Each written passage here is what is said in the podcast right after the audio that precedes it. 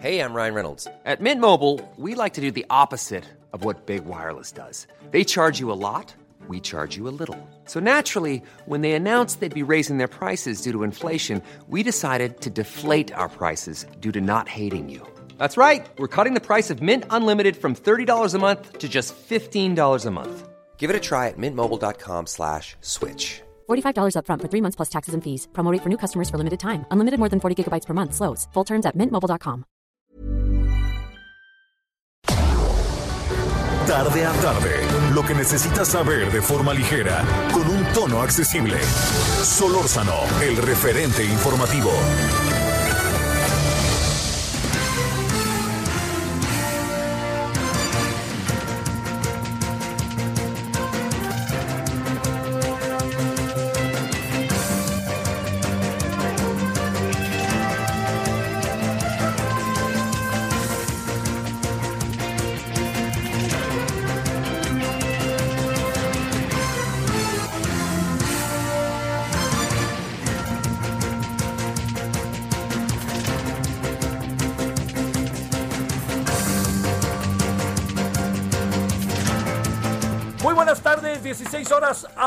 Con un minuto en la hora del centro. Le saluda a su servidor Javier Solórzano con enorme gusto. ¿Cómo ha estado?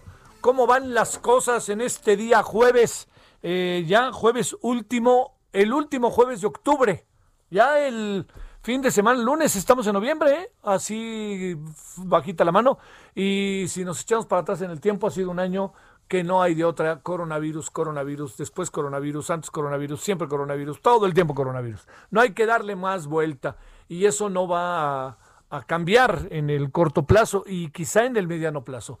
Hay algo que sí eh, queda, ¿no? Y yo creo que ya todos lo sabemos, pues que a partir de ahora la vida es diferente y que nosotros tenemos que saber hacer la vida diferente y tenemos que saber actuar ante estas circunstancias y pues bueno, yo vuelvo a insistir, como lo hemos dicho en muchas ocasiones, el tema es el cubrebocas. Y cuando le digo que el tema es el cubrebocas, es este, por más que sea un cantinflesco lenguaje el del vocero, el del afamado vocero, y el presidente anden que no lo usa, sí lo usa. Bueno, no lo usa, solo que vaya a Estados Unidos sí lo usa.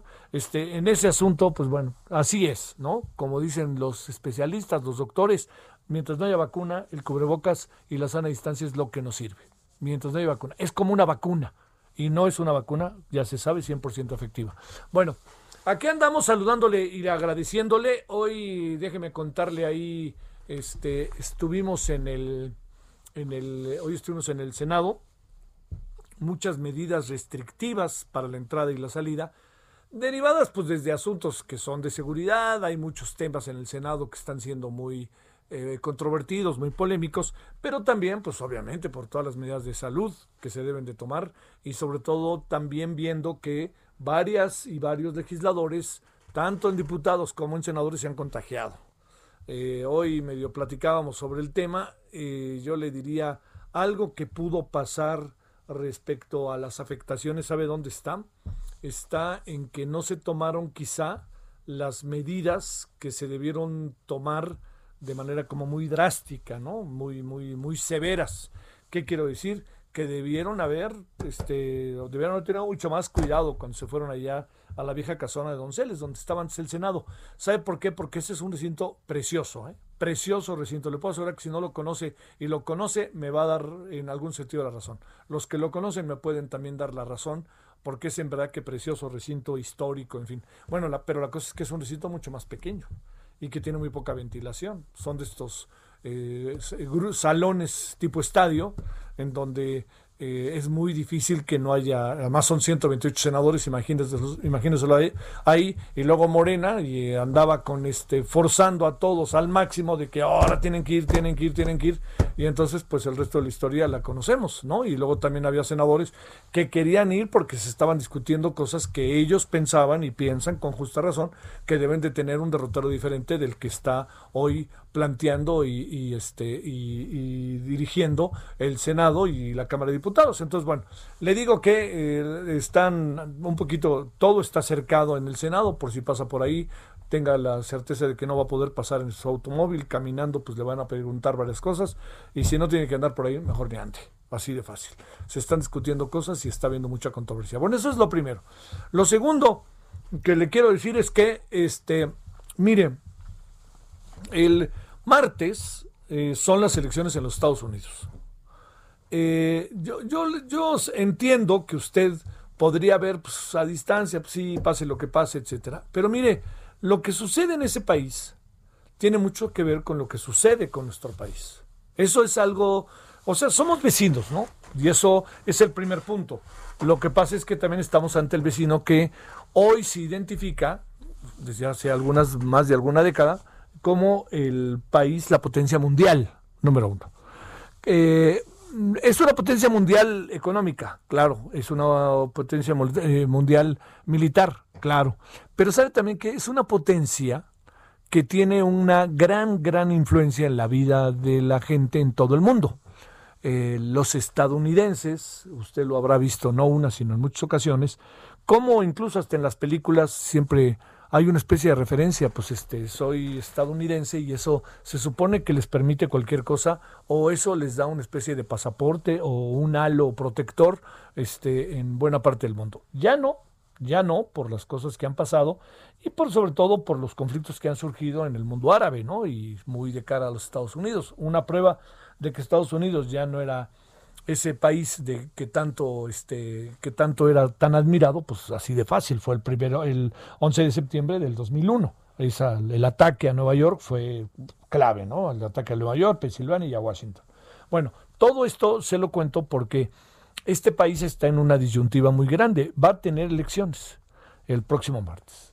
Entonces, eh, imagínese, yo le voy contando un poco la historia, sé que muchas cosas usted las conoce perfectamente, pero déjeme contarle la historia un poco como para darle, eh, como darle vuelta al asunto. Esta historia tiene que ver con todos esos antecedentes que le di, el país más poderoso, tas, tas, tas, tas, todo eso, y que además de toda esta parte del país más poderoso, eh, va a tener un proceso electoral, pero resulta que el proceso electoral está pasando por un proceso, trae fantasmas trae fantasmas el proceso electoral. ¿Cuáles son esos fantasmas? Fundamentalmente, fíjese lo que son las cosas, eh, fundamentalmente el que tiene que ver con el presidente del país. ¿Por qué? Porque el presidente del país eh, empieza eh, en una doble circunstancia, así es él, es bravo, se echa para adelante, ataca, pero también es probable que empiece a ver que las posibilidades de triunfo no están tan cercanas. Yo, que quede clarísimo, ¿eh? yo no creo que haya perdido. Estamos en eso, pero ya no las ve tan cercanas. Entonces, toda su estrategia va para allá. Primero, es un peleador callejero, es un hombre impositivo, pero segundo, es esto, no empieza, empieza a ver lejos lo que puede hacer su victoria y entonces empieza a mover sus piezas. Es el presidente, tiene mucho, mucha tela de dónde cortar, tiene mucho para dónde moverse. Y eso creo que es algo que, eh, que, que está hoy en medio, que está ahí puesto. Viene otra parte que también está en la mesa, que yo creo que es muy importante no pasarla por alto, no, no, no perderla de vista. ¿Cuál es esa otra parte que está también en la mesa? Lo que tiene que ver con qué decide Estados Unidos, qué deciden sus ciudadanos y qué tanto un candidato realmente es distinto del otro candidato. Y aquí esta es la parte en donde también hay muchas cosas en juego, porque sí es evidente que hay una diferencia muy clara entre uno y otro. ¿Cómo se da esa influencia? Así como en el caso de Donald Trump, es Trump, solamente Trump, y al final Trump, obviamente con sus grandes número, un número muy desarrollado de seguidores, todos los que están eh, siguiendo lo que es la llamada América Profunda, el centro de los Estados Unidos, que es muy conservador, muy, este, muy racista, muy, discrecional eh, y muy, me atrevo a decir, no muy pro-Trump, muy todas estas ideas, incluso de, otro siglo, ¿no? De Haz América de nuevo grande, eh, todo esto que tiene que ver con conjuntar valores que empiezan a ser cuestionados y además este, pensando que Estados Unidos es para los estadounidenses y se le olvida un poco a este sector pues que Estados Unidos es una nación que creció por la suma de razas, no por una raza, ¿no? Y esto pues ellos lo han olvidado, pero paradójicamente es lo que le dio ese discurso, le dio al presidente Trump el triunfo hace cuatro años. Entonces, ese es un proyecto, ese es un proyecto de gobierno, un proyecto de ver las cosas, un proyecto de cómo se está mirando hoy la vida al interior de la Unión Americana. Y entonces, bajo esa, eh, bajo esa óptica, le diría yo, hay toda una serie de circunstancias que empiezan a trascender en, el ánimo estadounidense. Entonces se juega el cambio, el cambio que puede tener la sociedad estadounidense o eh, mantener el status quo a la manera de un país que incluso, a diferencia de muchas décadas en la historia de esta nación, de esta formidable nación, pues se hizo abierto, se abrió al mundo, ¿no? Y era un poco su relación con el mundo, por más que a veces fuera muy maniquea, pero este es el asunto. Donald Trump quiere gobernar el mundo, pero lo hace a través de un proceso fundamentalmente de, eh, yo le, se retrae, ¿no? Solo todo entra al interior de la Unión Americana. Es mucho lo que se hizo con el TME, que mucho más en función del pensamiento de este hombre. Entonces, ese es un proyecto, dicho muy a la carrera. Y hay otro proyecto que representa a Biden. Biden es tan diferente. Yo creo que Biden en muchas cosas, pues habrá que reconocer que también es la vieja, la vieja guardia. Sin embargo, Biden es de un pensamiento más abierto, ¿no? La, mirada llega a los 160, 150 grados, ¿no? no creo que 180. Pero lo que hace diferente a Biden, fíjese lo que son las cosas y lo que, y lo que puede ser muy importante en la decisión de los ciudadanos, es su entorno es la candidata vicepresidenta, a vicepresidenta, dije bien, y todos los otros, todas las otras instancias que tiene a su alrededor que influyen y que, que influyen y que confluyen tanto grupos relativamente conservadores, grupos liberales y grupos como el de Bernie Sanders, que lo que son las cosas es un hombre mayor que representa un pensamiento moderno. Y lo digo porque los dos candidatos son mayores, pero Bernie Sanders pues es, es, es mucho quizá para la sociedad estadounidense de hoy en día en función de su pensamiento. Entonces, todo esto marcado por un proceso electoral que trae fantasmas, el fantasma de la violencia, el fantasma del cuestionamiento, el fantasma de la legalidad, el fantasma del papel que está jugando el servicio postal, porque hay 70 millones de estadounidenses que ya votaron vía el servicio postal, el cuestionamiento por parte de Trump al servicio postal. Entonces, todo esta, toda esta conjunción de elementos que agregaría toda esta maraña que vamos a tener el próximo martes, que ya estamos teniendo, pero que vamos a tener su clímax el próximo martes, es lo que vamos a enfrentar como mundo, y van a enfrentar los estadounidenses de manera directa, en el proceso electoral. ¿Qué puede pasar? Es, es muy difícil saberlo, porque en las últimas horas el presidente Trump ha ido subiendo, ¿no? Y hay estos estados, como se les ha llamado, estados bisagra, porque se llaman bisagra, porque no tienen una tendencia histórica a votar generalmente por el mismo partido igual pueden votar por un candidato que por otro candidato sin importar el partido, a diferencia de estados que está muy claramente asentado que son de un partido u otro. Texas, por ejemplo, republicano, California, por ejemplo, demócrata, Nueva York, por ejemplo, eh, este, demócrata, Florida, eh, básicamente republicano. Entonces, además Florida con toda la influencia cubana y toda la influencia de grupos este, latinos que se han ido a vivir ahí y que son grupos muy en favor de Donald Trump. Bueno, todo esto, todo esto, esta serie de cosas es el martes. Pero también el martes se juega otra cosa, esto es quizá se juegan muchas otras cosas, como el Congreso, se juega también preguntas que se hacen en cada estado, legalizar o no la marihuana, y también pues se juegan en algunos casos gubernatura, congresos locales, los county, los municipios. Entonces, como ve, es una elección eh, importante, significativa. No solo está de por medio de la presidencia. Otro dato que es muy interesante, hay muchos otros candidatos a la presidencia, lo que pasa es que ahí prevalecen dos fuerzas, republicano y republicana y demócrata. Puede haber una, que esto es una de las grandes preguntas. ¿Puede haber un alto nivel de, de abstencionismo? Eh, digamos, todo indica, por lo que dicen los observadores, todo apunta a que el número de votantes más o menos mantenga el nivel de los últimos cuatro, ocho, doce, en fin, de los últimos años, cuando se trata de una elección presidencial. Pero aquí le planteo el último asunto. La clave está en que Estados Unidos, los ciudadanos, ¿qué quieren a futuro? Eso es lo que se tiene que pensar. ¿Qué quieren en el corto plazo, por supuesto, pero qué quieren a futuro? ¿Cómo quieren ver a su país?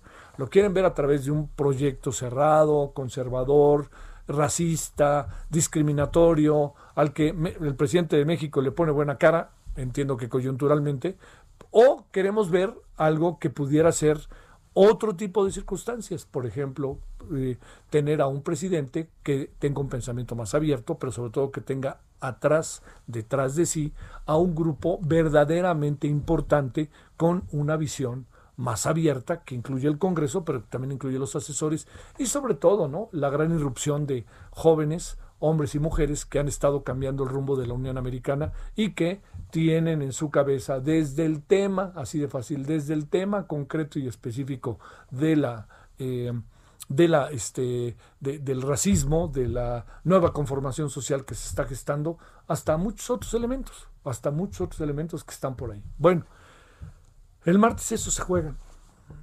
Usted podrá decir yo estoy a favor de uno de otro, eh, se juega mucho, fíjese, se juega mucho por el momento que vive el mundo, porque la pandemia también da, es un factor, ¿no? Entonces, ¿qué quieren los estadounidenses? Esa es la gran, las y los estadounidenses, ¿qué quieren? ¿Quién quiere que los gobierne? Yo le diría que para México, eh, digamos, eh, seguir con Donald Trump, pues es seguir este caminito que el presidente mexicano ha tenido. Quisiera pensar que pudiera haber algunos cambios al respecto, ¿no? Este, ya con un presidente consolidado, quisiera pensar que hay algunos cambios y que las cosas pueden tomar derroteros distintos hasta ahora, ¿no? Como, por ejemplo, que se nos meta la DEA como si nada o que lance insultos y diatribas el señor Trump a todos y a todos los mexicanos. Entonces, este, lo que sí es, vamos a ver ahí qué sucede. Hay algo que es, le insisto, relevante. Biden sí representa, a pesar de no ser una alternativa tan diferente como unos piensan. Sí representa una mirada distinta de lo que puede ser Estados Unidos en el corto y mediano plazo. Y además, sobre todo, de su relación con el mundo. Así que, pues, este, no, no dejemos de seguir por ningún motivo lo que viene para México, por ningún motivo por lo que viene para México, y diría, este, en función de una elección que se convirtió y ha convirtió en una elección muy importante, también por algo más fuera como fuera la elección, ¿sí? Hay algo que viene en el Congreso y en general en la opinión pública estadounidense que es fundamental. El sistema electoral estadounidense, al sistema electoral estadounidense le urge un proceso de cambio, un proceso de transformación. Y ya se había pensado hace cuatro años, pero con esta elección va, va, va a haber, cuando pase la elección, todo el mundo va a decir es que así no podemos, así no podemos. O sea, yo se lo planteo dos millones y tanto le llevó de votos Hillary Clinton en el voto popular al señor Donald Trump y ganó Donald Trump. Aquí podría pasar algo parecido. No dos, tres millones que el señor Biden le lleve al señor Trump. Pero al final, estos famosos colegios electorales y estos famosos estados, en donde si usted en un estado tiene 10 millones de votos y el otro este, a favor y tiene 9 millones, y tiene 9 millones 990 mil 999, así, como se lo digo, eso que le estoy contando, si así fuera, todo se lo lleva el que sacó 10 millones, todo. No hay una especie de proporcionalidad tan necesaria en la democracia. Bueno, entonces, Ahí habrá que ver en qué acaba. Pero por lo pronto ya no quería por ningún motivo pasar por alto que el martes es la elección. Tenemos una transmisión especial. Ojalá nos haga el favor de seguirnos desde las 9 de la noche. Eh, vamos a cambiar. Pues, obviamente no hay, el noticiero no estará como funciona siempre, pero le haremos algunos cambios al noticiero, por cierto. ¿eh? Le haremos este eh, le, haremos algunos cambios este, al, al noticiero y si por obvias razones, pero si hubiera algo nacional importante, ahí lo tendrá. Bueno, Vámonos a las 16 con 18 en la hora del centro. Solórzano, el referente informativo.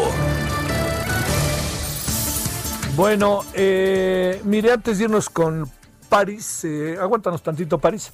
Las muertes por COVID en México superan ya los decesos por cáncer que se registraron en 2019 en el país, de acuerdo con las cifras reportadas este jueves en el, por el Instituto Nacional de Estadística y Geografía. De acuerdo con el organismo, el año pasado se registraron 88.680 fallecimientos por cáncer en México, mientras que este año el coronavirus ha cobrado la vida ya de 90.309 mexicanos. La jefa de gobierno capitalina, la jefa de la Ciudad de México, descartó que la capital vaya a pasar de naranja a rojo en el semáforo epidemiológico por COVID-19. No obstante, reconoció que están revisando posibles restricciones en horarios, pero sin aplicar cierres. El presidente Andrés Manuel López Obrador asegura que está abierto al diálogo con los gobernadores de la Alianza Federalista para renegociar un nuevo pacto fiscal, pero sin caer en politiquería. Y la AELEVA su declaración, no más faltaba. Imagínense que se utilice investidura presidencial con propósitos partidistas. no se vio en el espejo. Tenemos que ser respetuosos de la investidura presidencial, no es un asunto personal, es un asunto que tiene que ver con la institucionalidad.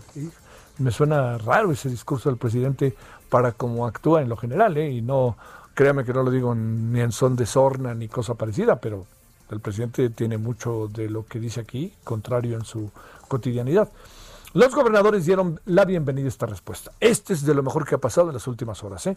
El momento de los dos, de las dos partes. Es momento de que construyamos juntos, sin. Bueno, ahorita le vamos a. Ah, mira, ¿sabes qué? Ya tenemos a París. Mira, París, para no meter esta nota y más bien que tú nos cuentes qué fue lo que pasó, París, allá en esta reunión. Qué bueno que hubo reunión. Cuéntanos cuáles fueron los detalles.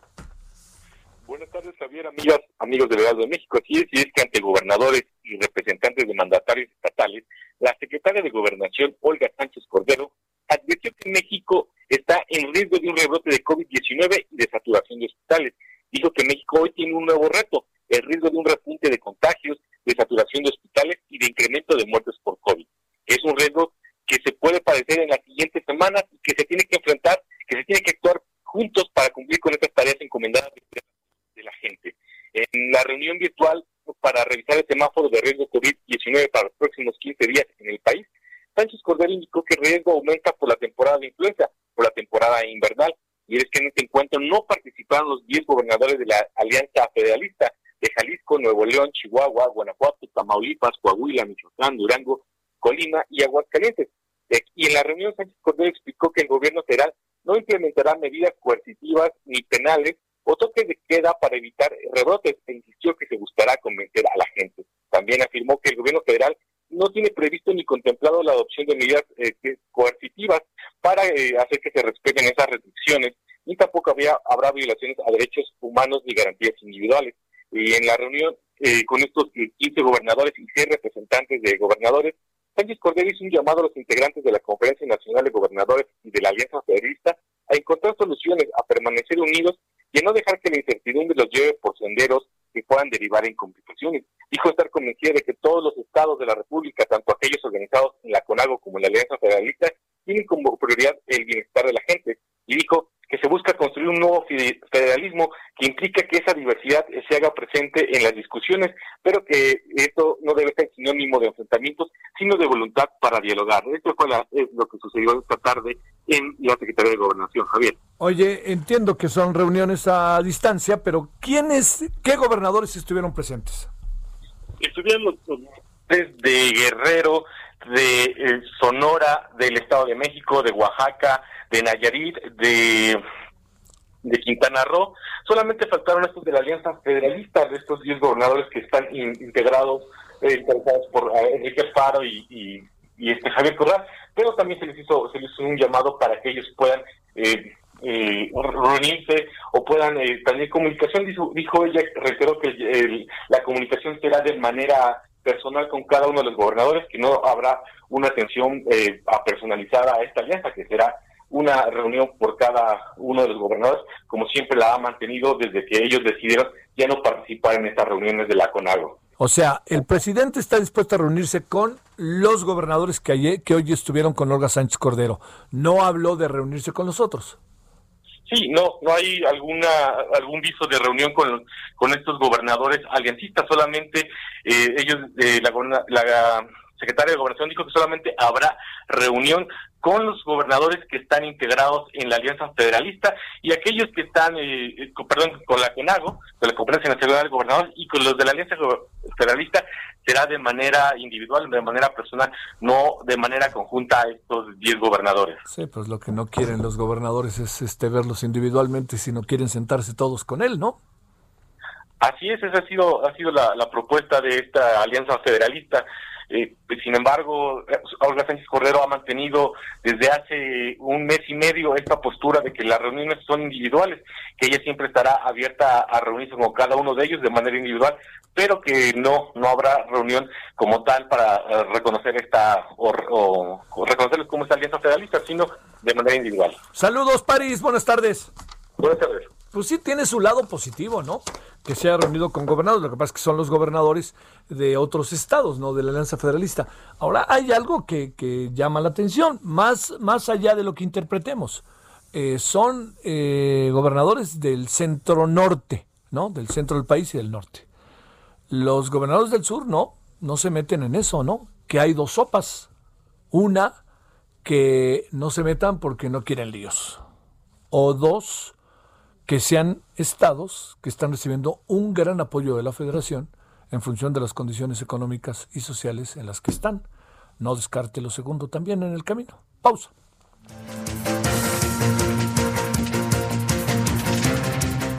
El referente informativo regresa luego de una pausa.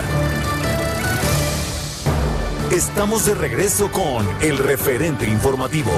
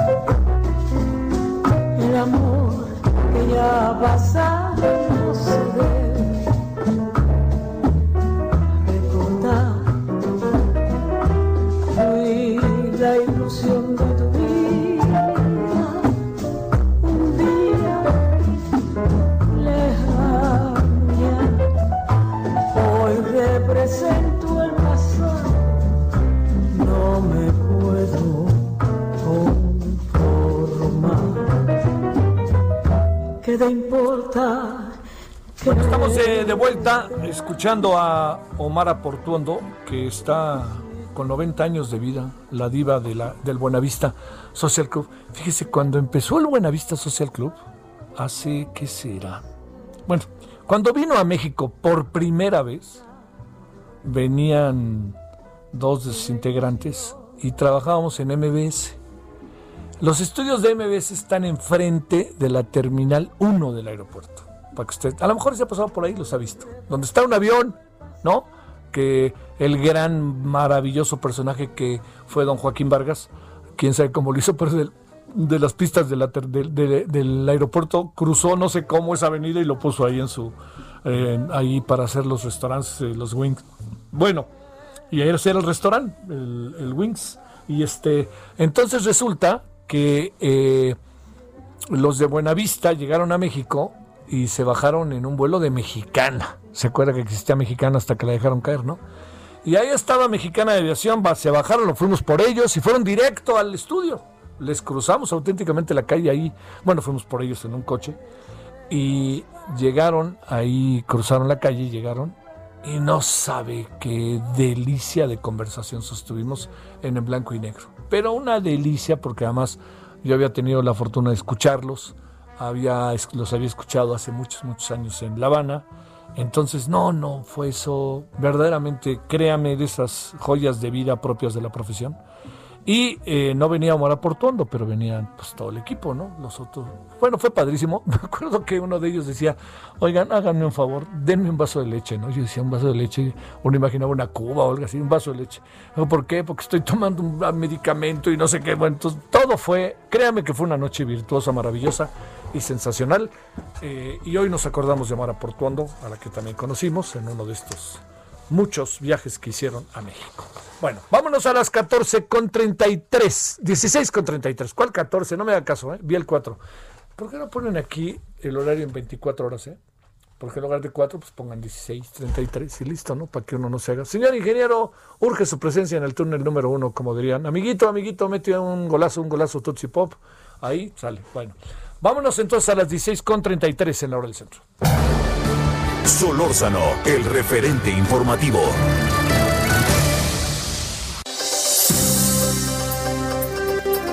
Bueno, siempre ayuda a tener un buen pretexto para hablar con Paco Abundis, director asociado de Parametría SADCB, candidato a doctor en Ciencia Política por la Universidad de Connecticut, en lo que corresponde a Psicología Social y Métodos Cuantitativos.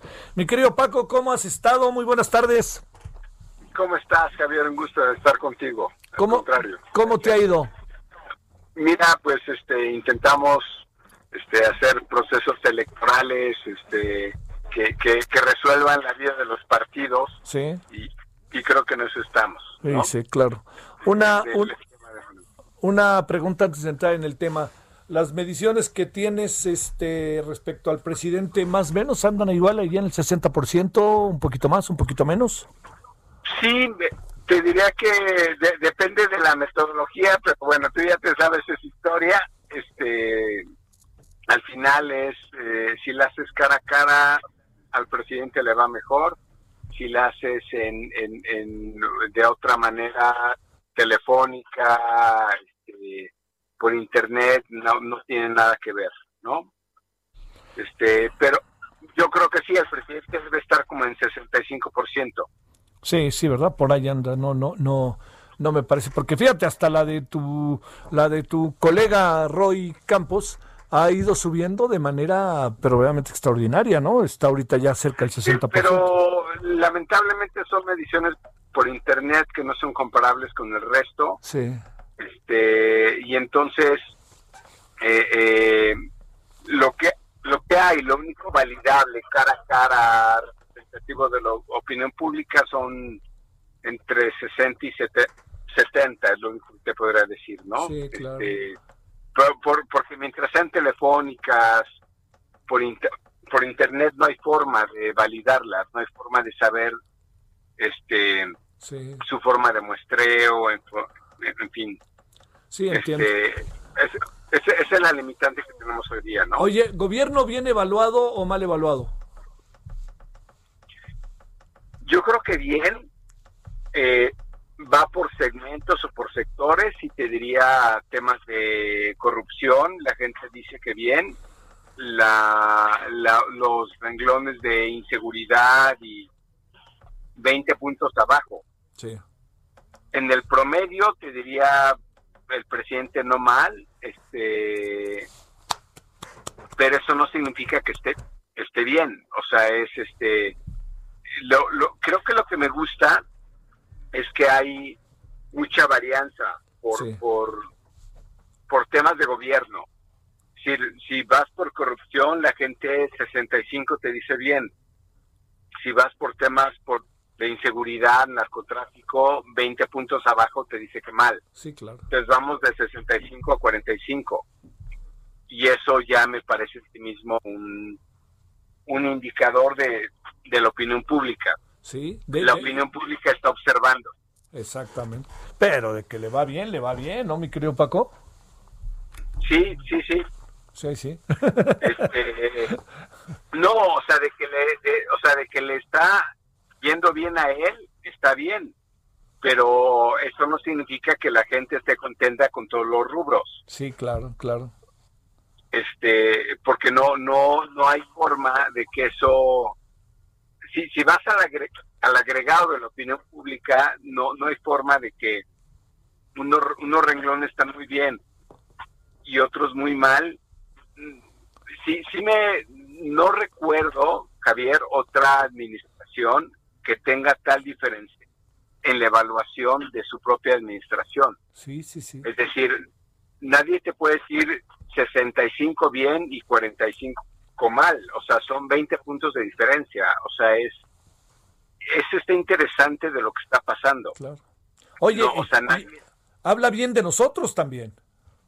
Yo creo que sí, yo creo que sí, Javier. O sea, yo creo que sí habla bien de los medios, de lo que están reflejando, de lo que le están comunicando a la gente, este, pero no, no, o sea, no, no puede ser eh, que la gente evalúe todo bien. O sea, yo creo que lo que está viendo la gente se está reflejando en la opinión.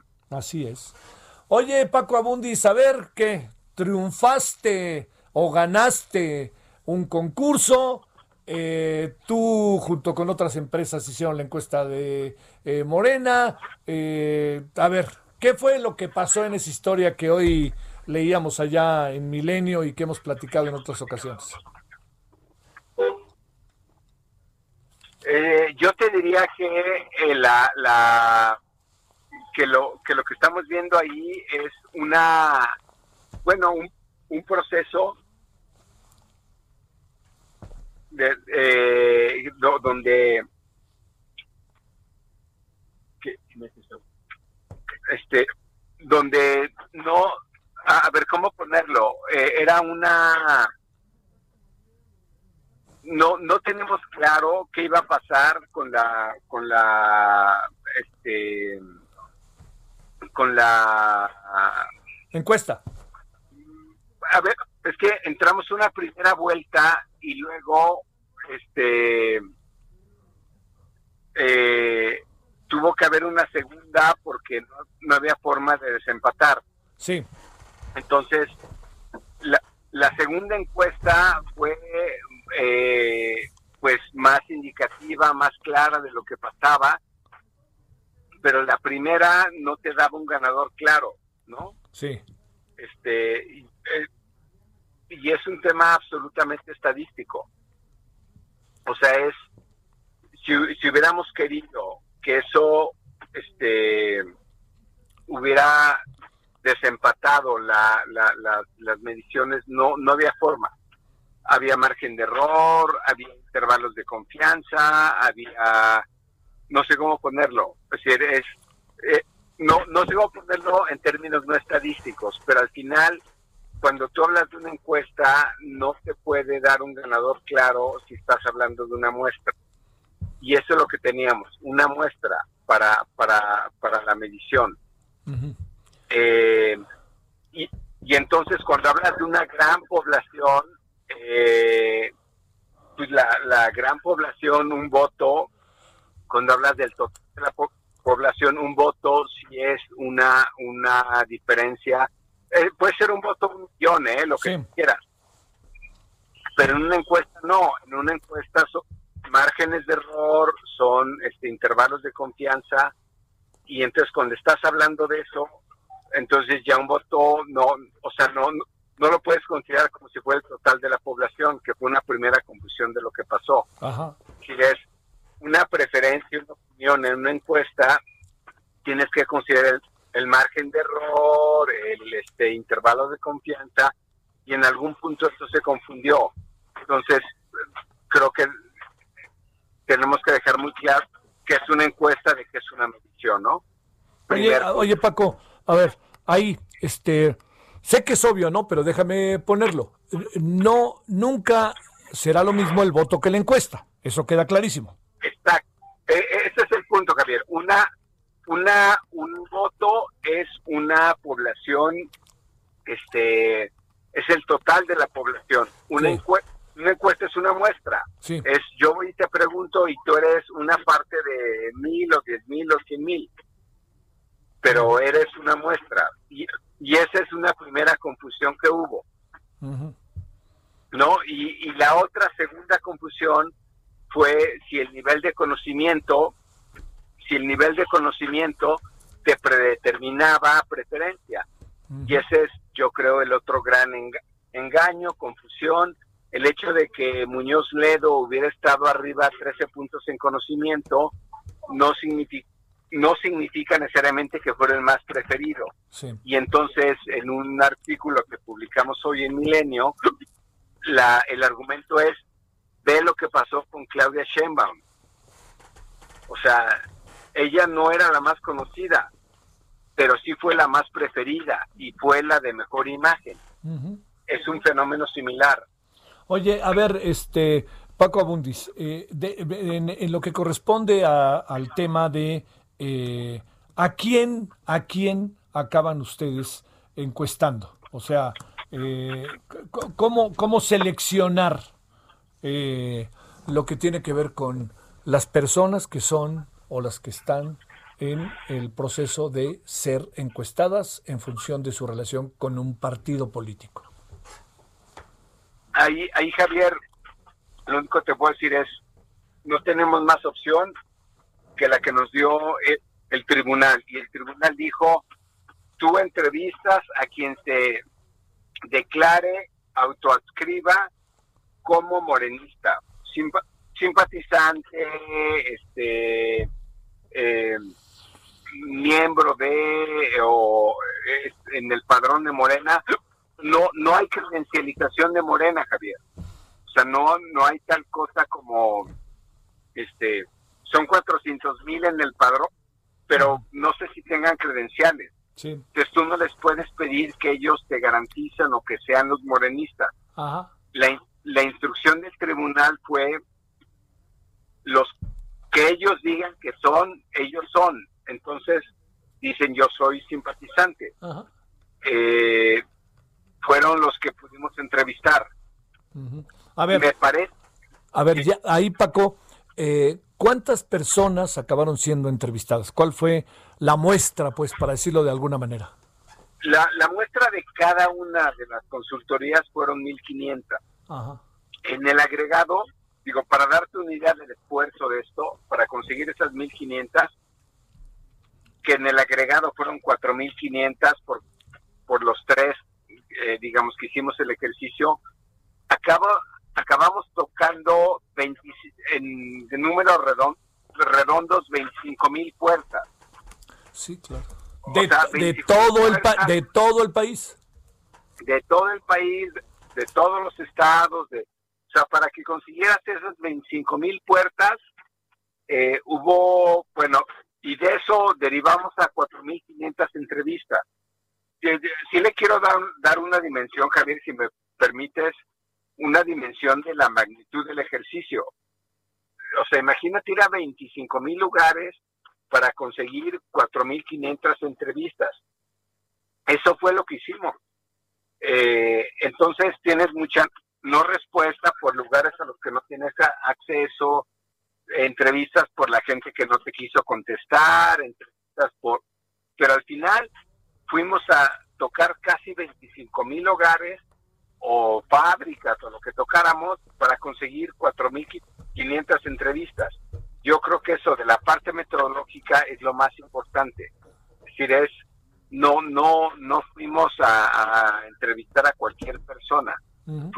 Fuimos a entrevistar a los morenistas, Claro. según nos dijo el tribunal, ¿no? Sí. Que eso en la pregunta que estás haciendo no me parece un tema menor. No, además, oye, a ver, Paco, pero aquí hay algo, este, eh, eh, digamos, ustedes se adaptaron a lo que les pidieron y hicieron el ejercicio metodológico a nivel nacional, pero bueno, yo soy, yo, oye, yo soy morenista y me, me, me hicieron la encuesta, pero pues resulta que a lo mejor ni soy, o sea, ¿cómo saber si eras o no eras? Era a palabra, ¿verdad?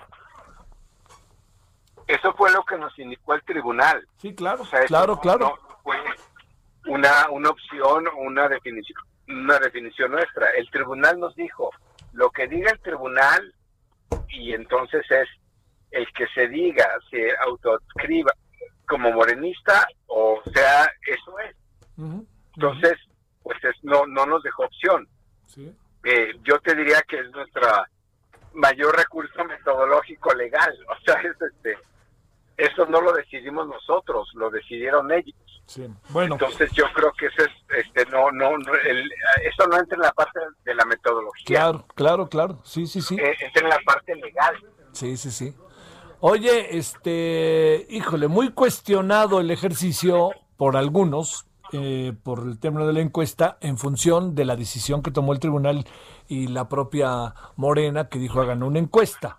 Este, en muchos casos. Pero, a ver, a- eh, en este más te diría, está, está muy fácil de, eh, de investigar. sí, hay una metodología, hay una muestra, hay una base de datos.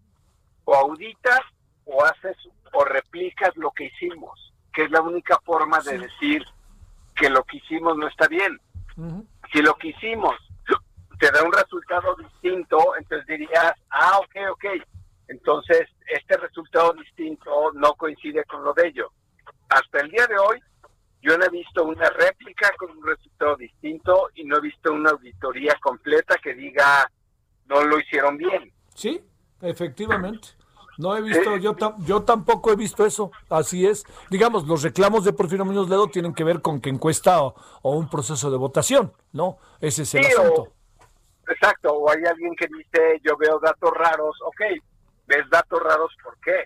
Dime por qué los ves raros, o sea, Sí. no, no, no puedes, eh, la, lo, lo bueno de las mediciones, Javier, co- como bien sabes, no es un tema de opinión, es un tema de validación. Entonces, y en eso tú estás muy familiarizado, ratings de medios, periódicos, radio, televisión, todo, Javier, está auditado. O sea, tú no me puedes decir que quienes están escuchando hoy día este programa son más o menos de los que le están escuchando. Hay una medición y eso se audita. Lo que hacemos es igual, Javier, es igual y se audita. Entonces, que se, que se audite con los medios, yo diría nada más apropiados, este, porque no es distinta a cualquier otra medición. Entonces, es la única forma de decir que lo que dijimos no pasó es lo auditas con medios tradicionales o haces otra medición y dice otra cosa distinta a lo que nosotros reportamos o dijimos, ¿no? Sí, sí, sí.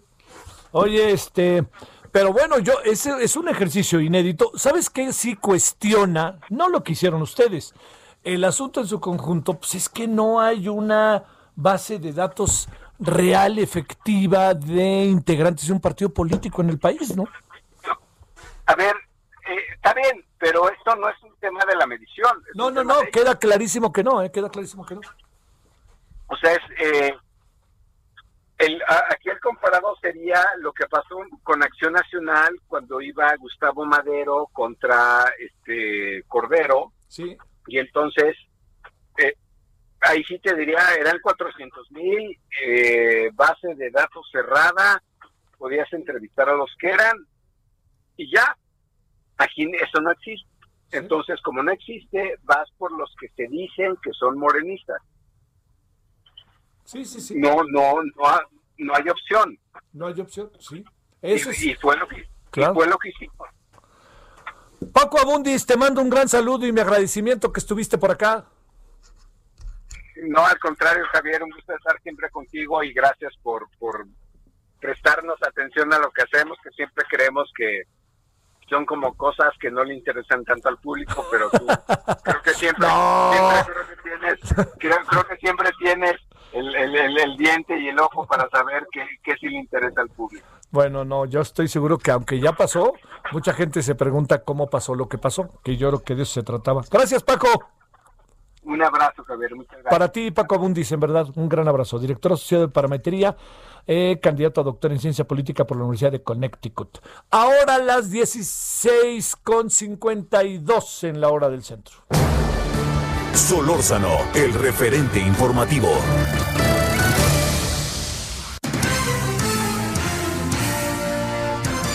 Encuestitis, consultitis, más lo que se acumula esta semanitis. A ver, Daniela, cuéntanos qué pasa allá en tu tierra, Nuevo León.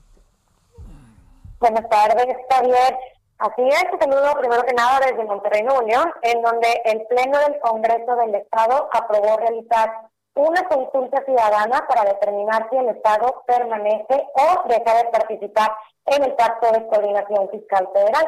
Esto pues en coordinación con la Administración Estatal, que recordemos, Nuevo León es parte de esta famosa alianza federalista que busca de una manera u otra que se renegocie el pacto fiscal que tenemos actualmente en el país. La propuesta para que se pueda realizar esta consulta ciudadana se fue de hecho anunciada de la mano del gobernador Jaime Rodríguez Calderón junto al Congreso eh, recordemos que está prevista en los artículos 36, 37, 38, 39, 40, 41 y 42 de la Ley para la Participación Ciudadana del Estado. Y fue planteada en tribuna por diversos diputados de diferentes eh, partidos, incluyendo panistas y de Movimiento Ciudadano, quienes señalan que hace en respuesta al planteamiento que hizo el mismo presidente Andrés Manuel López Obrador de que sea finalmente la población de los estados de la Alianza Federalista quienes decidan si se cambia o no la fórmula de asignación de recursos para las entidades. Esto pues estaría eh, ocasionando que finalmente se aplique una encuesta de puede de forma digital virtual o de forma física en el estado de Nuevo León. Esperan en los próximos días en donde se cuestionará a los, a los ciudadanos si desean o no que la entidad permanezca dentro del pacto fiscal, pero más que nada si esperan que haya una modificación en la fórmula que se utiliza actualmente para la distribución de los recursos federales. Recordemos, eh, uno de los reclamos que tiene eh, no solo la administración de, Nuevo León, sino en general de la Alianza Federalista es pues una distribución inequitativa. Reclaman que en, el caso de Nuevo León se le regresan solamente 29 centavos por cada peso que envía. Ya, Javier, esta propuesta pues ya fue aprobada por el Pleno del Congreso con por mayoría, con 36 votos a favor y solo dos abstenciones y se espera sea en los próximos días que pase a comisiones legislativas para definir la fecha y la forma en cómo se llevará a cabo esta consulta ciudadana. Bueno, esto quiere decir que ya hay el visto bueno para que se lleve efecto la consulta, entiendo. Y segundo, quiere decir que más que salirse del pacto fiscal, lo que se está proponiendo es una revisión del pacto fiscal. ¿Estoy en lo correcto?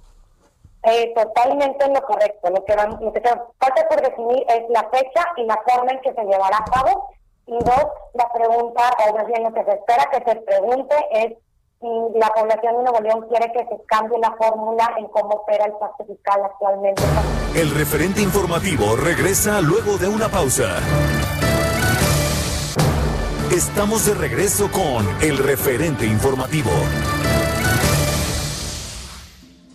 Mamá la negrita, se le salen los pies la cunita y la negra me sé, ya no sabe qué hacer. Drume negrita, comprar nueva cunita que tendrá que y también cacabé. Si tú drume yo te va a comprar un melón muy colorado. Si no drume yo te va a traer un babalao Le decía que estamos escuchando hoy a Omar Aportondo con, bueno, del, eh, de, del este, de todo lo que tiene en relación al Buenavista Social Club y ella, que como solista ha hecho cosas maravillosas. Bueno, vámonos a las 17 con uno en la hora del centro. Le queremos agradecer a Miriam Grunstein, que está con usted y con nosotros, especialista, entre otras cosas, en temas de energía. Miriam, ¿cómo has estado? Buenas tardes.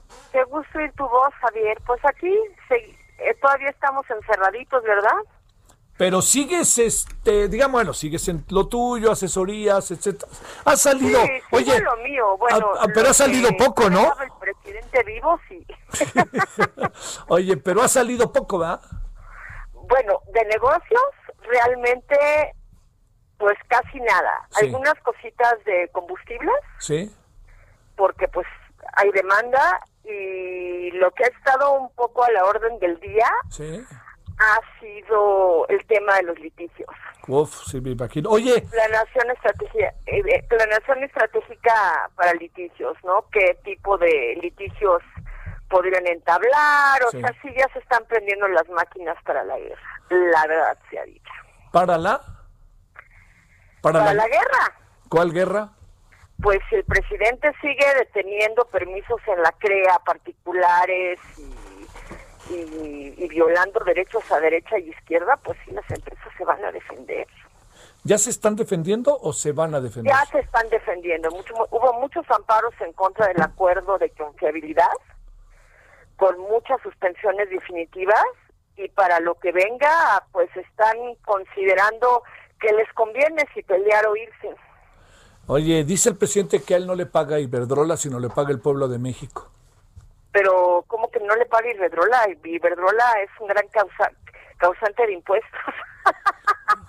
o sea, si eres un este, si eres una empresota muy carera, pues le pagas a Hacienda tu su parte proporcional, claro que le paga el mira, Iberdrola es una empresa española que tiene empresas constituidas en México. O sea, Iberdrola España no opera en México. Las, las, una de las condiciones de la CRE precisamente es que los proyectos tengan sociedades constituidas al arreglo de las leyes mexicanas. Claro.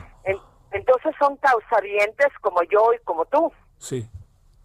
Una cosa es que sean filial de una empresa extranjera. Ah, sí, claro, es como, bueno, mi abuelito era polaco, pero yo soy mexicana.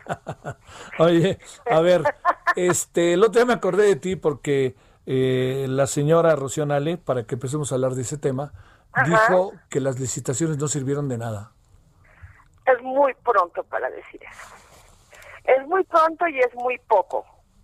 O sea, lo que va a producir en serio si es que los dejan trabajar es aguas profundas. Pero, Javier, la reforma petrolera brasileña tardó en implementarse, no en aprobarse, pero en implementarse cinco años. A nosotros nos tomó uno. O sea, volamos. Los para que para que nadie dijera que le estábamos regalando el petróleo de, de los mexicanos a la iniciativa privada, Javier, licitamos campos muy chiquitos. Entonces, si los contratos no están produciendo grandes cantidades de, petróleo fue por prudencia política.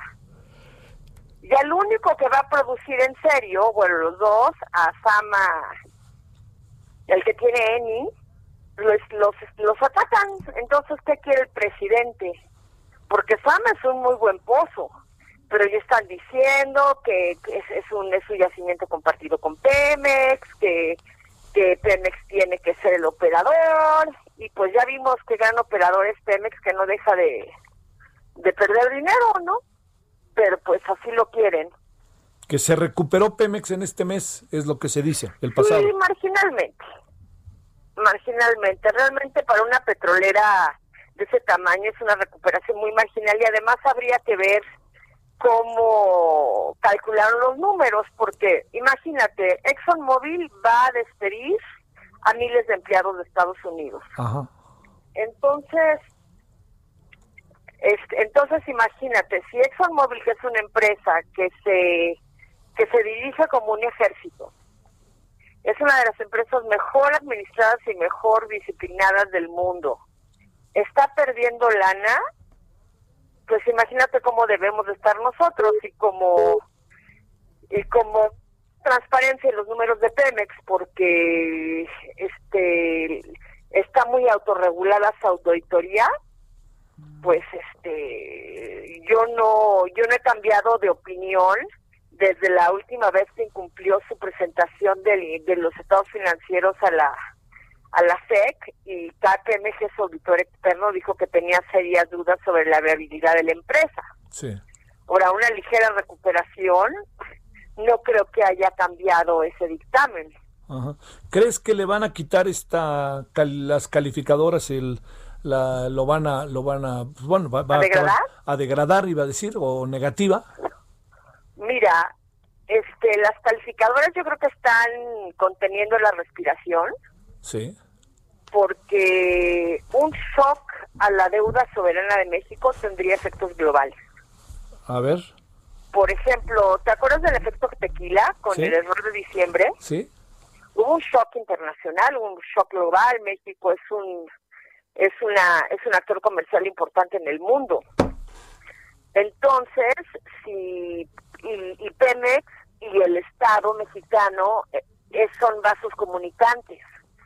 Entonces, si, si le quitan a Pemex el grado de inversión, que ya estamos a dos pelitos, México podría perder el grado de inversión.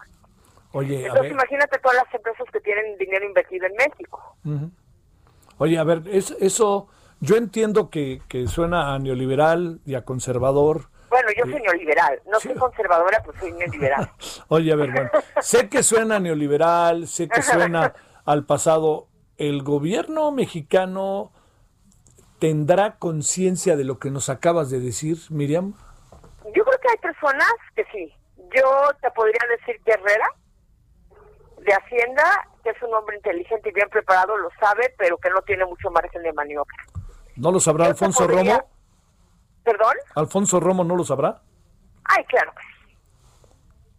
Claro que sí. Y yo creo que está temblando porque Romo es un empresario importante dentro de México. Sí.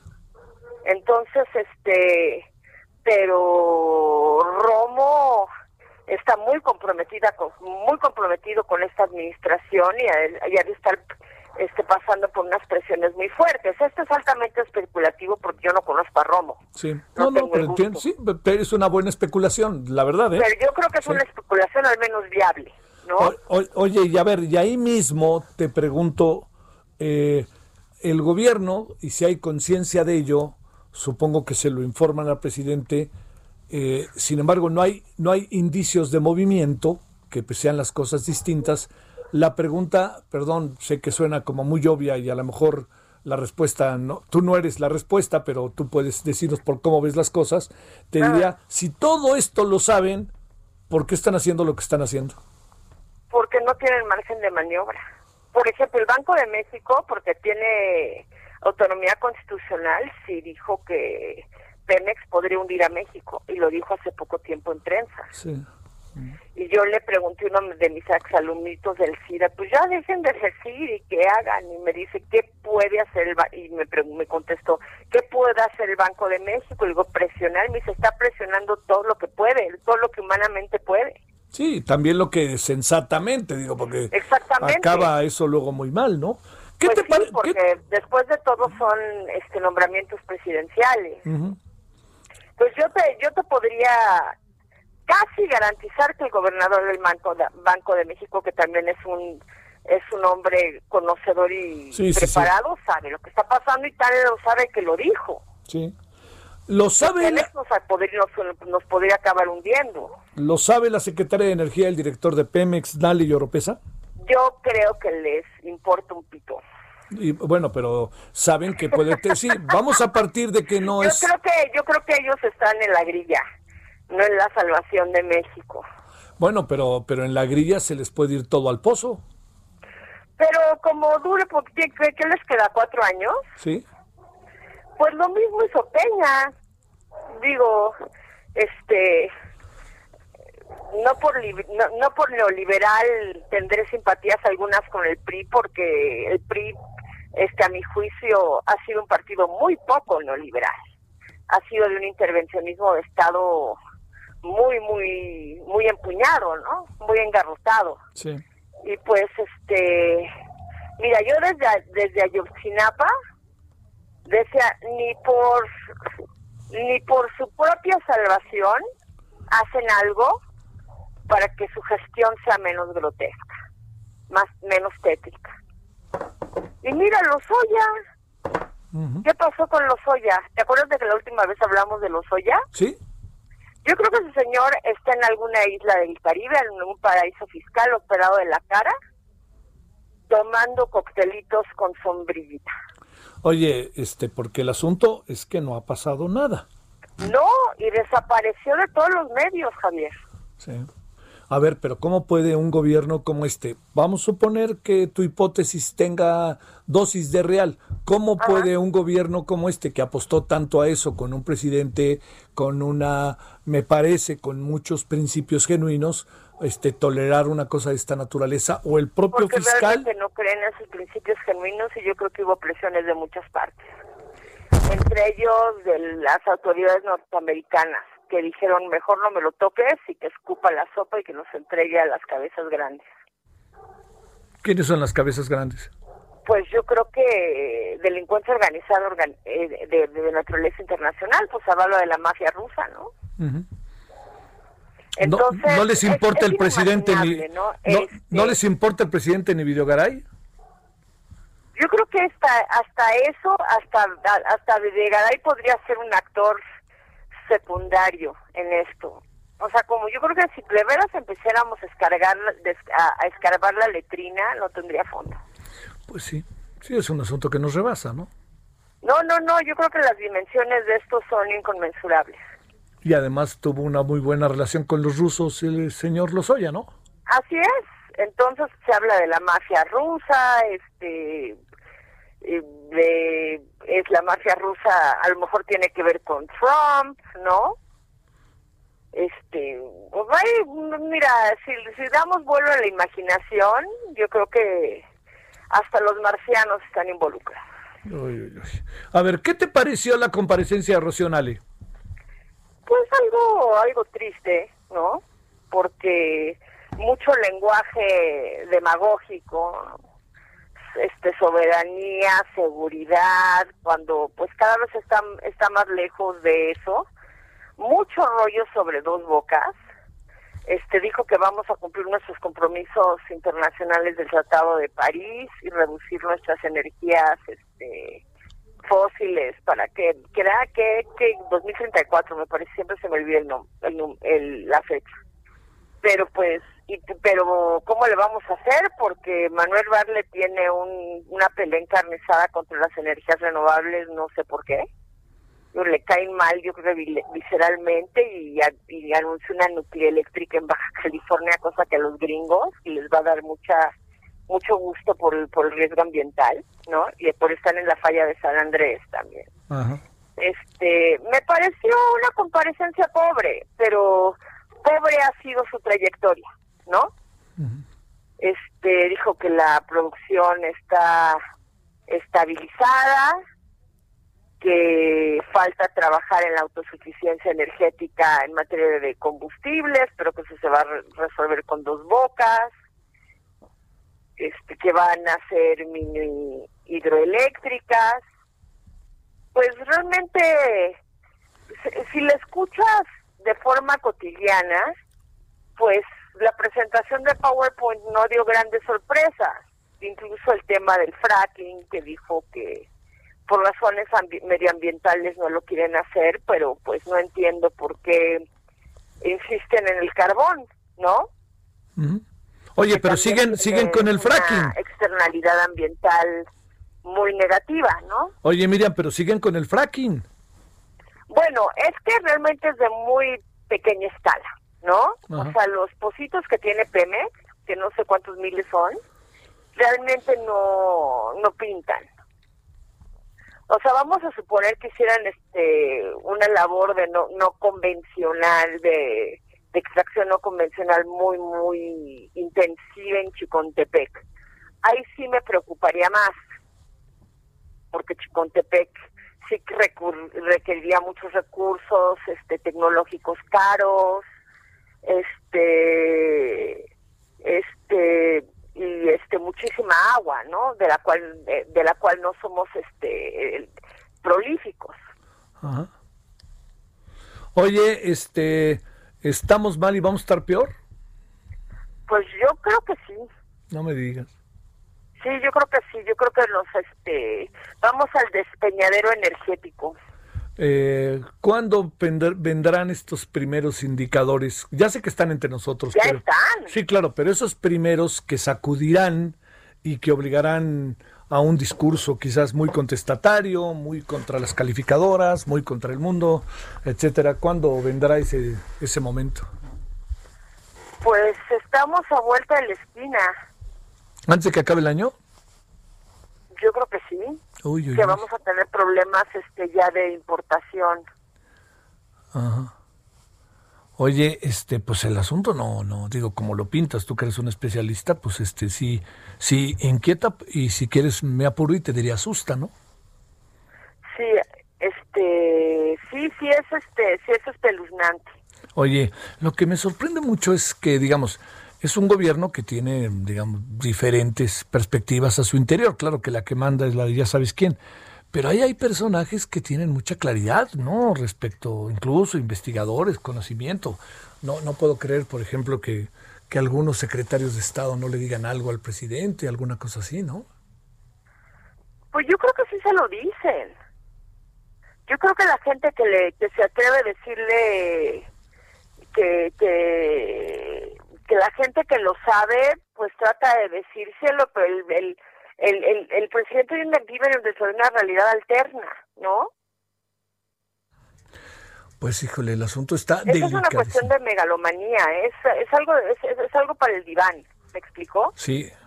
Pero oye, este país cree en él de manera ferviente. No, sí, su nivel de popularidad no ha decrecido para nada. Sí, para nada, es más, crece. Ahorita hablaba con Paco Abundis y le decía, ¿tú cómo andas en tus encuestas? Me dice, mira, si es cara a cara, alcanza el 70, 72%. Ay, si, qué horror. si es, eh, dice, si es internet o telefónica baja un poco, pero baja cosa de nada. Dice, pero hay algo muy marcado. Una cosa es el hecho que eh, tenga algunas áreas con muy buen nivel, por ejemplo, en algunos temas de cor- corrupción, 60%, 62, y otra cosa es seguridad que te baja 40. Claro. No, pero la gente yo creo que está este que está este contenta con el hecho de tener un presidente que habla su idioma. Que eso es muy importante, ¿eh? No habíamos... Eso es muy muy Sí. importante y pues, lamentablemente los tecnócratas ni se acercan a A eso a eso ni les importa. no tienen la más remota idea. No tienen la más remota idea.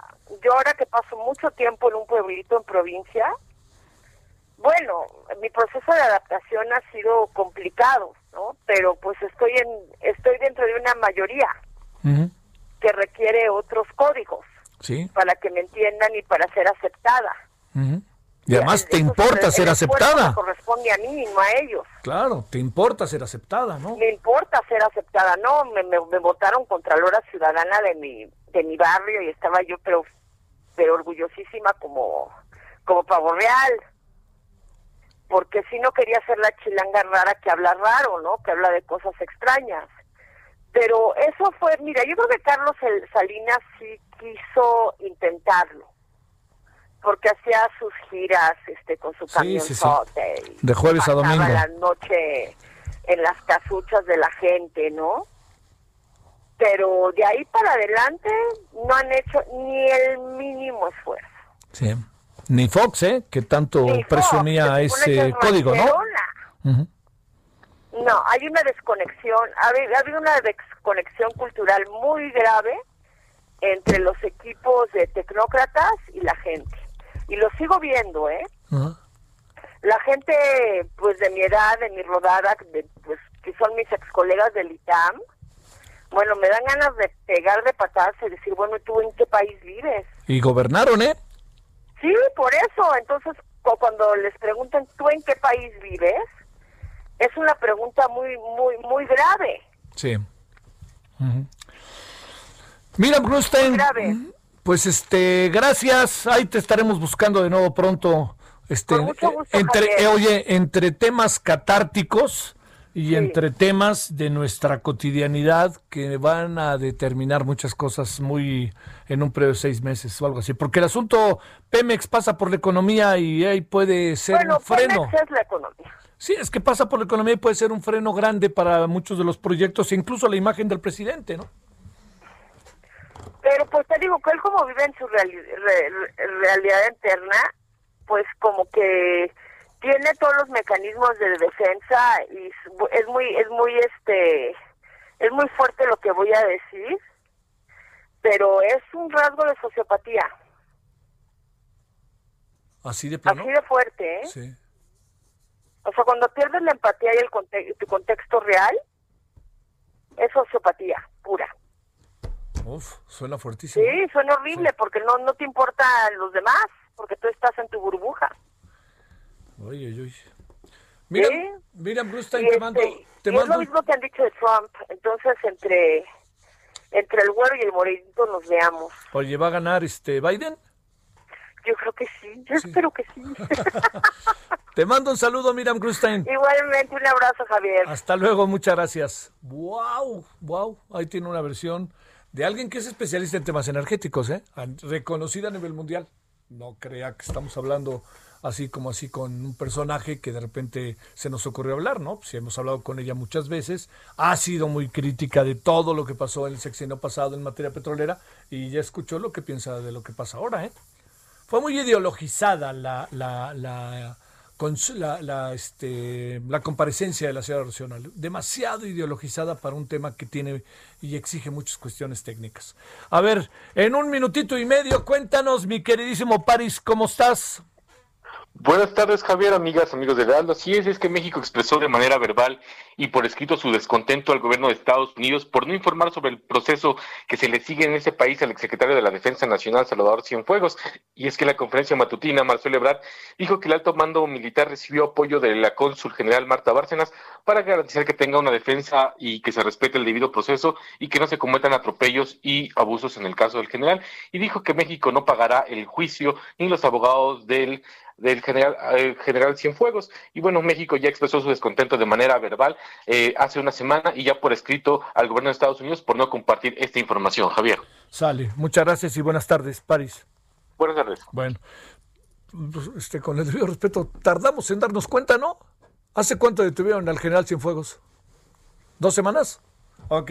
Dos semanas después, dice el señor eh, canciller, estamos descontentos con Estados Unidos por no compartir información sobre investigación del señor Salvador Cienfuegos. Dos semanitas después, yo creo que o se sacudieron o les dio por ponerse la bandera nacional o algo pareció, ¿eh? pero, oh, señores, eso era para el mismo día siguiente plantear el asunto. No se trataba de hablar de la responsabilidad o no del señor Cienfuegos, porque eso tendríamos que investigarlo. Uno, sí había que hablar de la presunción como eje, y dos, había que decirle a Estados Unidos, oigan, debieron haber compartido información.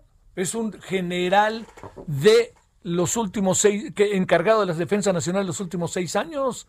Espérenme, ahora sí que les pasan por encima y dos semanas después dicen, ¿y por qué me pasaron por encima? Pausa.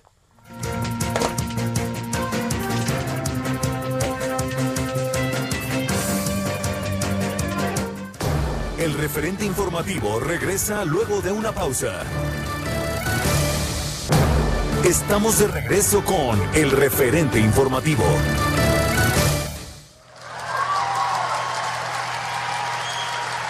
Para ti, con ellas quiero decir, te quiero, te adoro, mi vida. Ponles toda tu atención, que serán tu corazón y el mío. Dos gardenias para ti, que tendrán todo el calor de un beso, de ese beso que te di y que jamás encontrarás el calor de otro querer. A tu lado vivirán y te hablarán como cuando estás conmigo. Y hasta creerás que te dirán, te quiero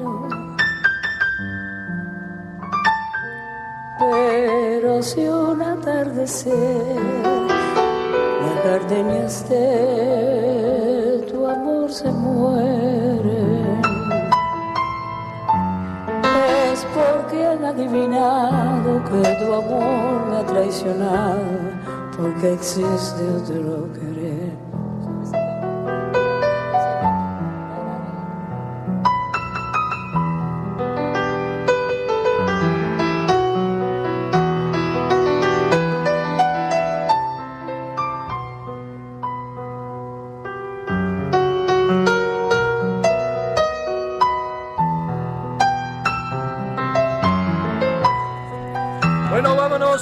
17.32, ya lo dejamos un ratito escuchando a Omar Portuondo, eh, que hoy está de 90 años, esta extraordinaria cantante caribeña, cubana sensacional, de pues bueno, de todo este proyecto maravilloso que se llama el Buenavista Social Club.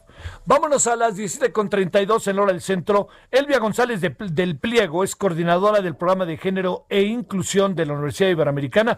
Y ahí viene un... Eh, pues me parece, ¿no? Un congreso, digo, viene un congreso, pero me parece un congreso muy interesante, porque fíjense cuál es el nombre del congreso, de construcción de paz con perspectivas de género. Y bueno, vamos a los detalles y de qué se trata. Elvia, ¿cómo has estado? Buenas tardes. muchísimas gracias por, por esta oportunidad de platicar con ustedes. Por favor, cuéntanos, Elvia, a ver, ¿de qué se trata? Pues mira, este es el cuarto Congreso de Construcción de Paz con Perspectiva de Género que organizamos ahí en la Universidad Iberoamericana desde el programa de Género e Inclusión que pertenece a la Dirección de Programas de Incidencia. Y bueno, pues estamos muy contentas porque este esfuerzo ha ido creciendo desde el 2017. Eh, participan, no, no es que nosotras solas o solos lo hagamos, sino que eh, lo hacemos en construcción, en colaboración con universidades y organizaciones de la sociedad civil de diferentes partes del mundo. Entonces, esto ha ido creciendo, te decía al principio, en 2017 pues fue un congreso pequeño con cuatro o cinco instituciones y ahorita pues ya son muchísimas, ¿no? Entonces, es un congreso que nos permite un espacio de reflexión, de intercambiar experiencias que es muy importante sobre las violencias y el impacto que éstas tienen de manera diferenciada sobre mujeres y hombres. Es un congreso donde nos comparten experiencias de mujeres que están construyendo paz en diferentes contextos, mujeres, eh, grupos de mujeres que buscan familiares, que buscan justicia para su familia. Eh, se hacen análisis sobre justicia transicional y justicia restaurativa.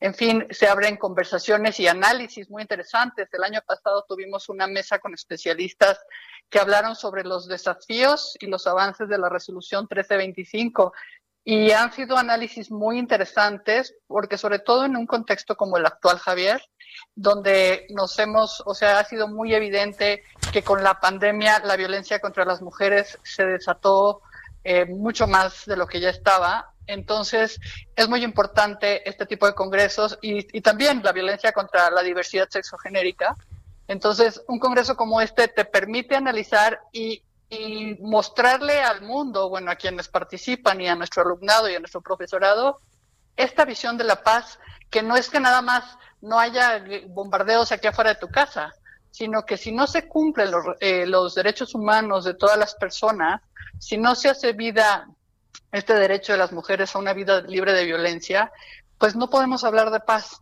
Entonces, es un espacio realmente maravilloso. Ojalá que, que, nos sigas, va a estar padrísimo, la verdad. Oye, Elvia, a ver, eso, eh, eh, es un asunto que tiene que ver, digamos, en este caso concreto en, en, el Congreso, ¿es México o es una perspectiva regional o cómo se ve?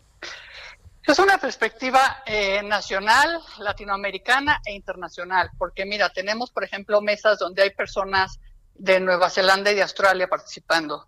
Hay otra mesa de Estados Unidos, hay eh, mesas donde hay personas de Estados Unidos, eh, otras donde hay personas en España, de España, de Colombia, de, con prácticas y experiencias en Venezuela.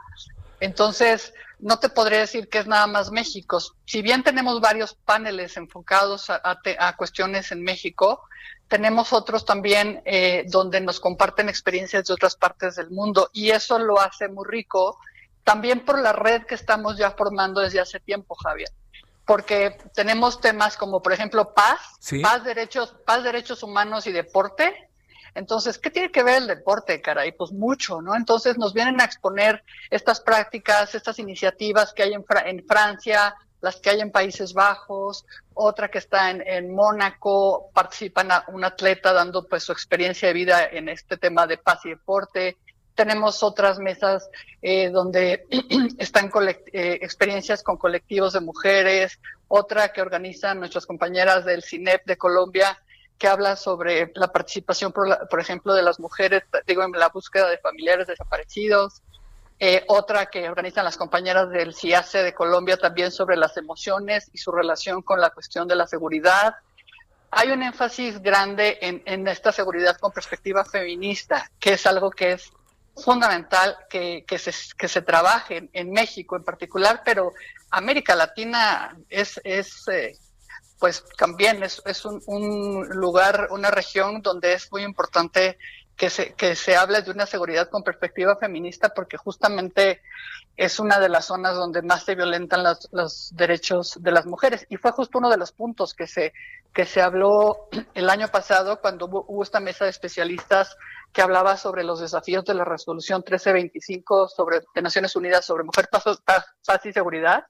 Ellas decían justamente que el impacto en los conflictos de América Latina es fuertísimo en el caso de las mujeres. Y entonces es importante no solamente hablar de, que participemos en las negociaciones de paz y de que hablemos de, de, cómo se deben de analizar los conflictos con esta perspectiva de género, sino que es muy importante, en particular en América Latina, subrayar el tema de la seguridad de las mujeres porque también se ha visto que en contextos donde hay mucho, donde se ha reforzado la militarización, por ejemplo, también ha habido, ah, coincide con el aumento de violencia contra las mujeres, ¿no? Entonces, hay, hay todo, son temas bien importantes y nos interesa mucho que en un contexto universitario, las personas, nuestro alumnado, te digo, nuestro profesorado y todo el personal entienda esto, o sea, entienda ¿qué parte tienes que ver tú desde lo personal con la construcción de la paz?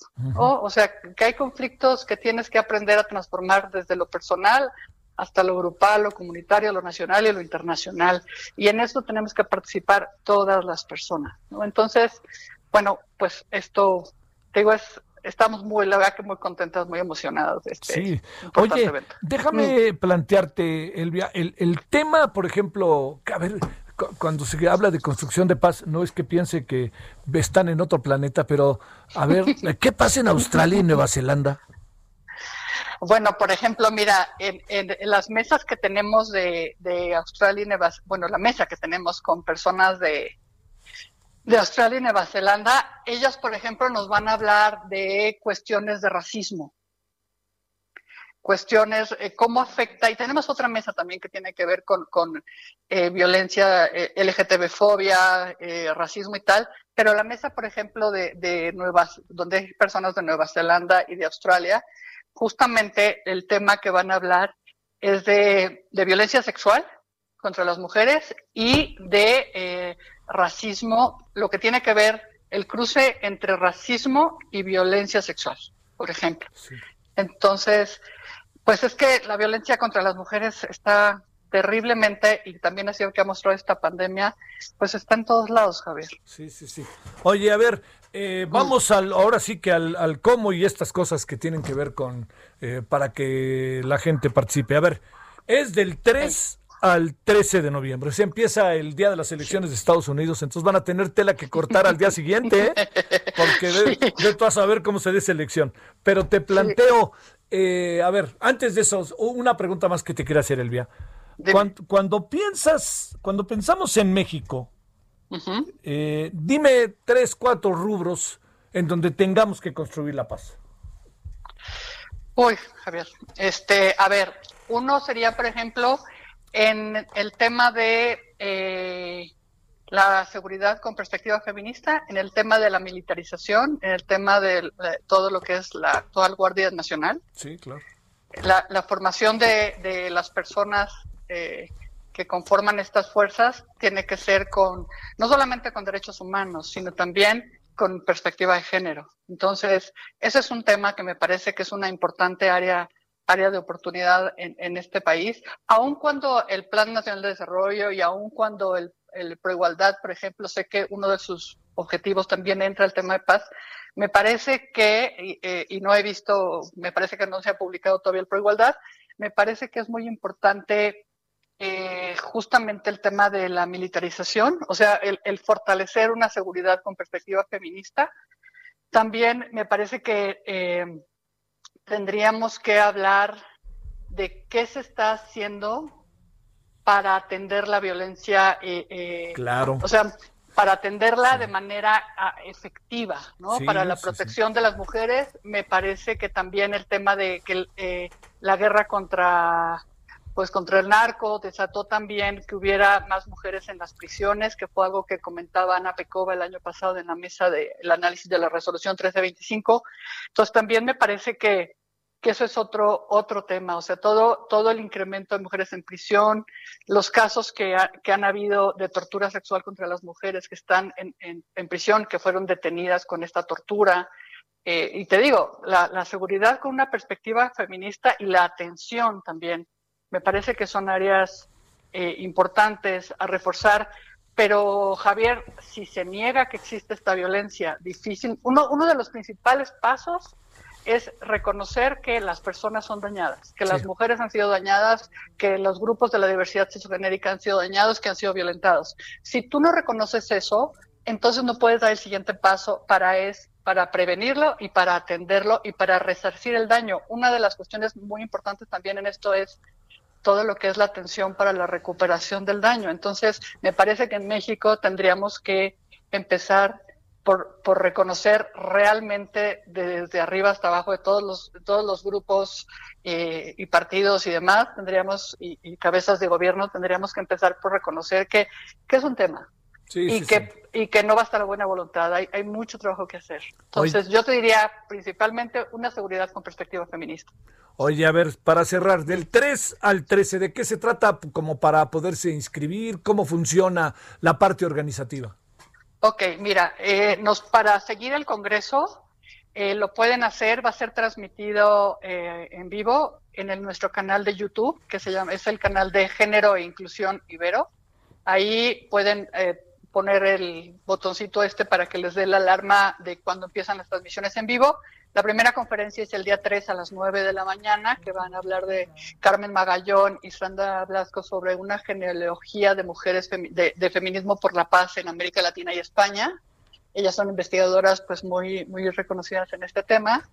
Eh, y bueno, a partir de ahí empiezan conferencias. Ese día tenemos otra a las 11 que organiza el ITESO, otra a las 4 que organiza Ibero Puebla, y a partir de ahí la gran mayoría de los paneles de la mañana, de las 9 a las 11, incluso el del sábado 7, que es el que te digo de paz y deporte, eh, son de eh, personas que participan desde Europa, por eso eh, esos horarios. Sí. Luego tenemos algunos otros en la tarde. Y bueno, para informes nos pueden escribir al correo de género e inclusión arroba ibero.mx.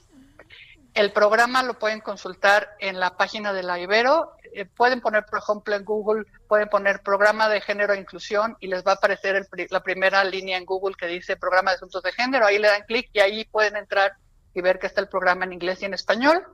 Y bueno, y si no, cualquier duda nos pueden escribir. Y eh, también en nuestras redes sociales que son en Facebook, Género Ibero CM, en Instagram que es Género Ibero, en Twitter que es Género Ibero también. Eh, pues bueno, por ahí vamos a estar difundiendo y te digo, lo principal es el YouTube, el canal Género a Inclusión Ibero, ahí se va a estar transmitiendo. Elvia González del Pliego, muchas gracias Elvia que estuviste con nosotros y estaremos atentos. Muchísimas gracias a ti, Javier. Agradezco mucho el espacio. Por favor, es un gusto. Gracias. Ella es coordinadora del programa de género e inclusión de la Ibero. Ojo, cuarto Congreso de Construcción de Paz con Perspectiva de Género, del 3 al 13 de noviembre. Cómo entrar, género, inclusión Ibero, y ahí, pum, le dirán toda la información. Vale la pena echarse una clavadita ahí. Si está en casa y no sale y puede combinar actividades, son de esas cosas en las que uno aprende, entiende, toma conciencia y puede opinar. Vámonos a las 17.46 en la hora del centro. Solórzano, el referente informativo.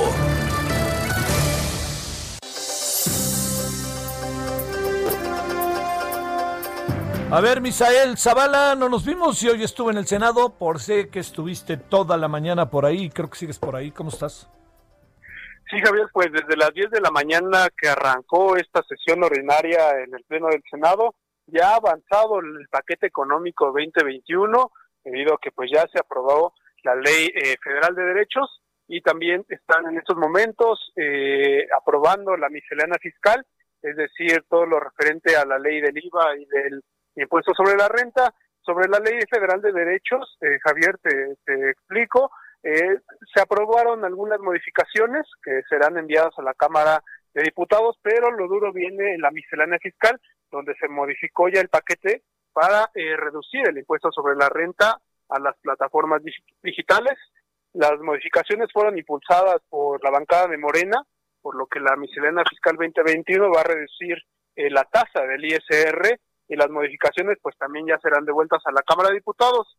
Eh, tratándose en este sentido de prestaciones de servicios de transporte terrestre de pasajeros y de entrega de bienes, el ISR pasa de 2.8 a 2.1%, es decir, a todos estos, envíos de paquetería eh, se reduce el, el, ISR. También en cuanto a la prestación de servicios de hospedaje, como es muy conocido el Airbnb, la retención pasa de 5 a 4% y tratándose de enajenación de bienes y prestación de servicios, es decir, todas las plataformas como Netflix, eh, Amazon, todas estas plataformas pasan de 2.4 a 1%, Javier. Esta es una, eh, una reducción bastante importante. Eh, que bueno fue eh, avalada por por Morena por la mayoría fue aplaudida incluso por la oposición eh, Xochitl Gálvez pues ahí también eh, subió a tribuna para felicitar a los senadores morenistas y también a la Secretaría de Hacienda por estos trabajos legislativos en cuanto a las plataformas digitales. Sin embargo, pues se mantienen eh, situaciones como el bloqueo de Internet a plataformas digitales instaladas en el extranjero y que no pagan impuestos, eh, que, se les, que se les van a grabar en este sentido en el 2021. Eh, este, esta situación pues fue calificada por la oposición como un golpe al derecho a la libre expresión y a redes sociales como Facebook y Twitter, así como a otras aplicaciones. Javier, pues espera que en las próximas horas eh, se apruebe ya todo el paquete económico 2021 y eh, pues ya eh, pase a la Cámara de Diputados con las modificaciones conducentes. A ver, este, para hacer una recapitulación, Misael, los ciudadanos, ¿en qué nos vamos a ver beneficiados o perjudicados en dos o tres rubros que te parezcan importantes?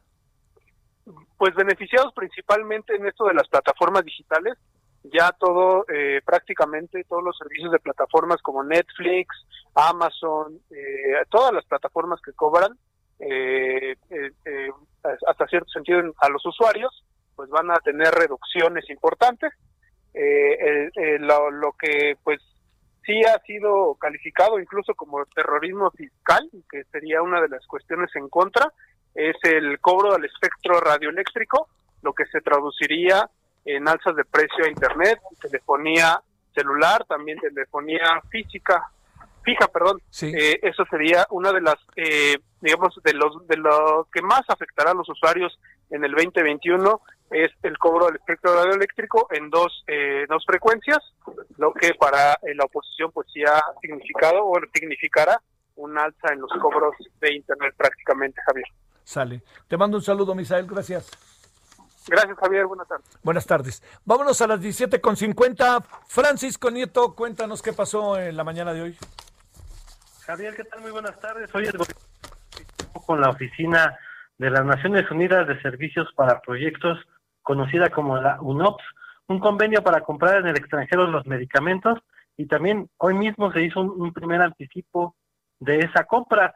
Eh, se comprarán en este primer pedido y con la mediación de la ONU 384 claves de medicamentos por 32 mil millones de pesos que se dividirán en tres grupos de patentes, de fuente única y genéricos. En la mañanera, eh, Javier, el presidente, explicó que costó mucho trabajo llegar a este entendimiento porque había muchas trabas e intereses mezclados en la administración, en la adquisición de medicamentos en el país, pero bueno, aseguró que con este problema se resuelve uno de los grandes problemas latentes de la actualidad, el abasto de medicamentos gratuitos, con lo que se podrá ya dar eh, pues este derecho del pueblo a la salud.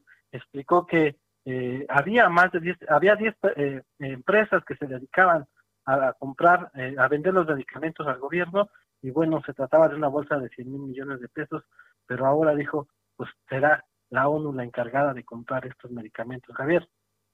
Lo que me quedo ahorita pensando, Francisco, de lo que poco o nada sabemos es de los 37.900 este, medicamentos que fueron robados, ¿verdad? Ahí se quedó la historia, ¿no? Sí, tal parece que no se ha podido pues saber a grandes rasgos qué pasará con estos medicamentos. Hay que recordar que parte de ellos se encontraron pues en la basura en la alcaldía de Azcapotzalco. El presidente dijo que pues tenían eh, seguros estos medicamentos, eran eh, pues valer los medicamentos, pero también en la mañanera el, el, secretario de salud, eh, Jorge Alcocer, explicó que hay siete claves de medicamentos oncológicos que se están buscando en todo el mundo, ya se encontraron, están en Alemania, en Inglaterra y en España y están haciendo todo lo posible por traerlos lo más rápido posible. El secretario dijo que pues no no importa el costo que tengan, lo importante es que ya lleguen estos medicamentos con cáncer, para cáncer. Sale. Muy en breve, Nayeli Cortés. Gracias, Francisco. Muy en breve, Nayeli Cortés. ¿Cómo estás, Javier? Pues se espera en la Cámara de Diputados que se elija al nuevo coordinador de Morena en San Lázaro. Todo apunta a que será Ignacio Mier, que es el actual presidente del Comité de Administración de San Lázaro y es un hombre cercano al presidente López Obrador.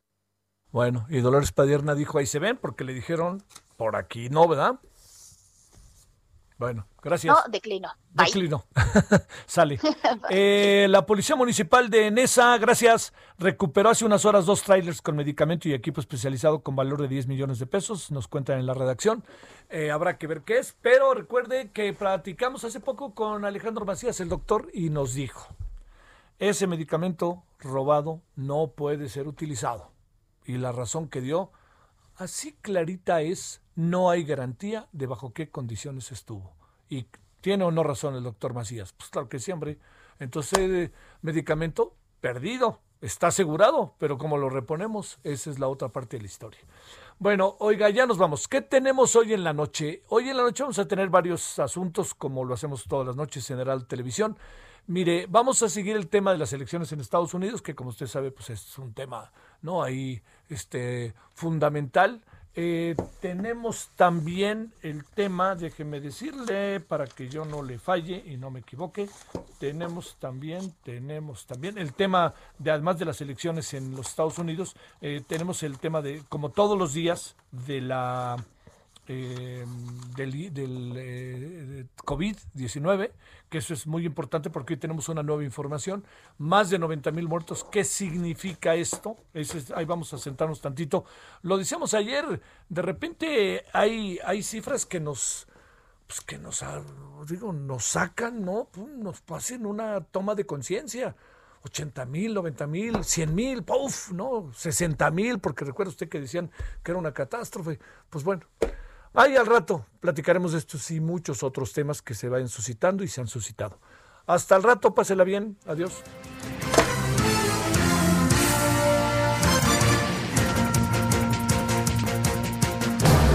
Hasta aquí, Solórzano, el referente informativo. Heraldo Radio. Hi, I'm Daniel, founder of Pretty Litter. Did you know cats tend to hide symptoms of sickness and pain? I learned this the hard way after losing my cat, Gingy. So I created Pretty Litter, a health monitoring litter that helps detect early signs of illness by changing colors, saving you money and potentially your cat's life. Pretty Litter is veterinarian developed, and it's the easiest way to keep tabs on your fur baby's health right at home. Go to prettylitter.com and use code ACAST for 20% off your first order and a free cat toy. Terms and conditions apply. See site for details.